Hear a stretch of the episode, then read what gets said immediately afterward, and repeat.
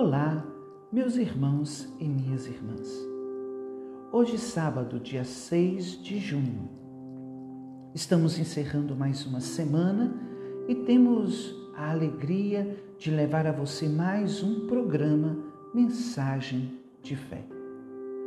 Durante esses últimos dias, estamos lendo o capítulo 12 do Evangelho de São Marcos, uma vez que retornamos na nossa liturgia ao tempo comum. Estamos vivenciando a nona semana do tempo comum.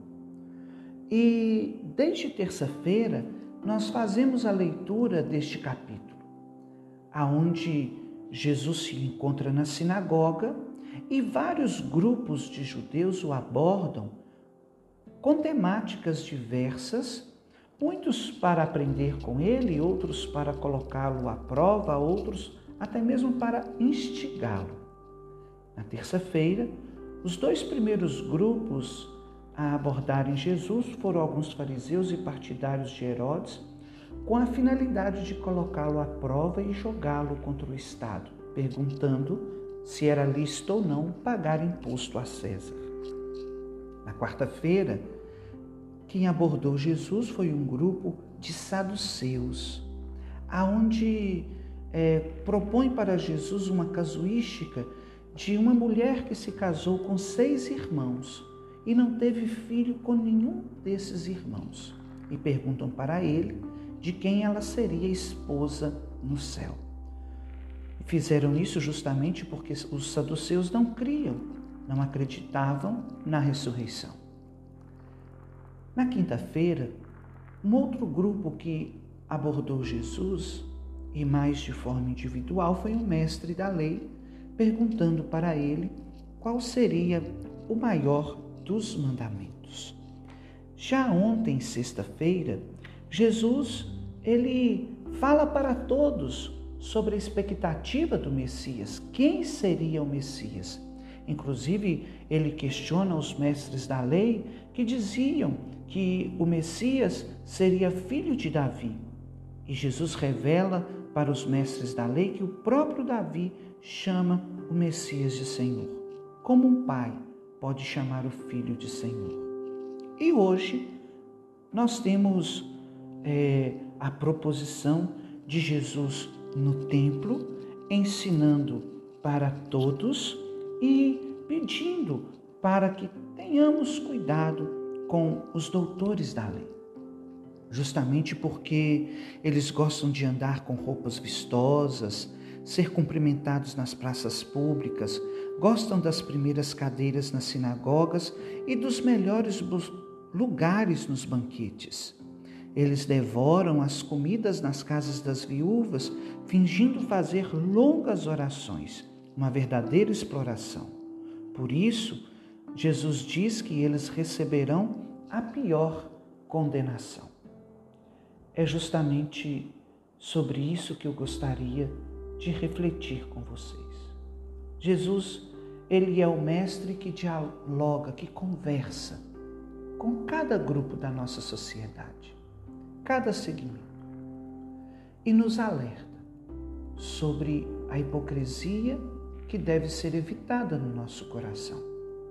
Quem eram os mestres da lei? O próprio nome já diz. Eles eram doutores, conheciam a lei de cabo a rabo, como nós dizemos.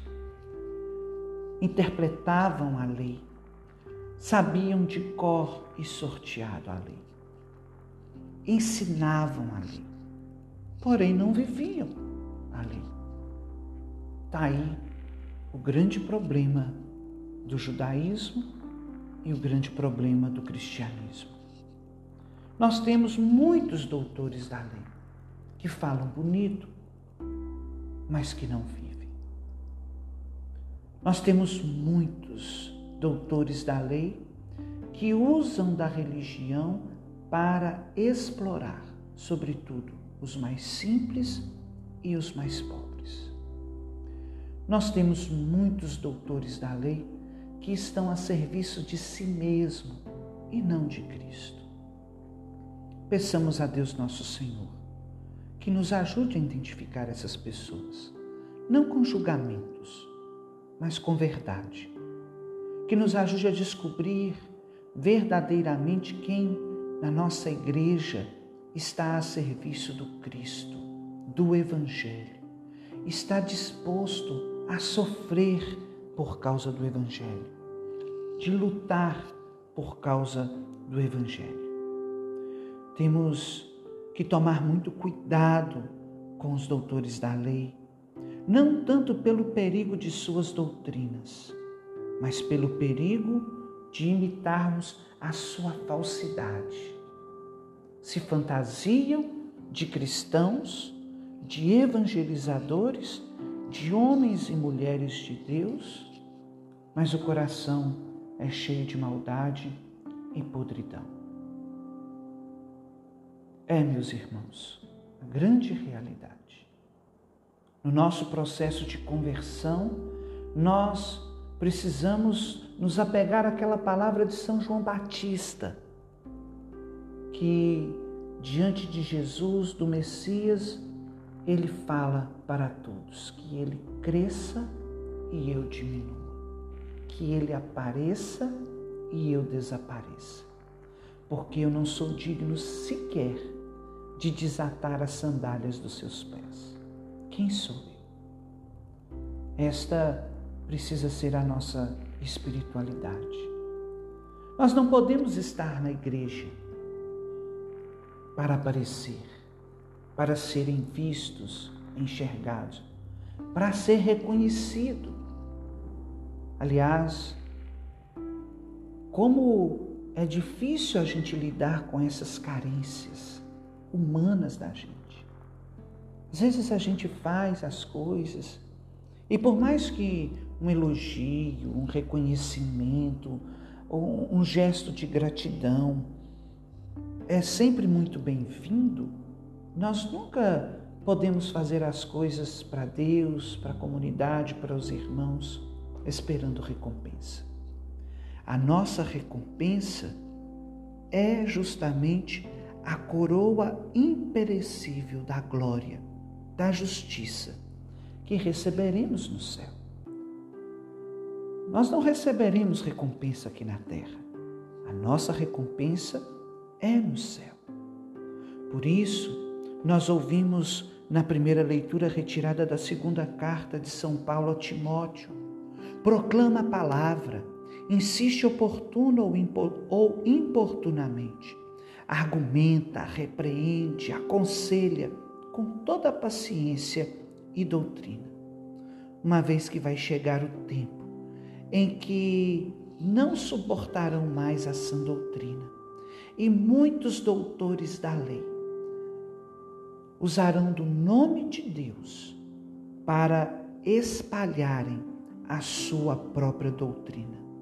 Se rodearão de mestres ao sabor de seus próprios caprichos, deixando de ouvir a verdade de nosso Senhor Jesus Cristo, para se iludirem com as fábulas contadas pelos falsos profetas. Por isso, mostra vigilância em tudo, suporta o sofrimento, desempenha o teu serviço de pregador do Evangelho. E não só de pregador. Pregue o Evangelho não só com palavras, mas com a tua própria vida. Cumpre com perfeição o teu ministério. Sê sóbrio e vigilante. Não se exponhais ao diabo. Que Deus nosso Senhor nos ajude nos pequenos gestos de amor que demonstramos a Ele. A cada dia mais, reconhecer que somos servos inúteis e que, através da vivência da nossa fé, nós diminuamos para que Cristo cresça. Nós desapareceremos para que Cristo apareça em nós, porque já não é mais eu que vivo, mas Cristo que vive em mim. Deus abençoe você.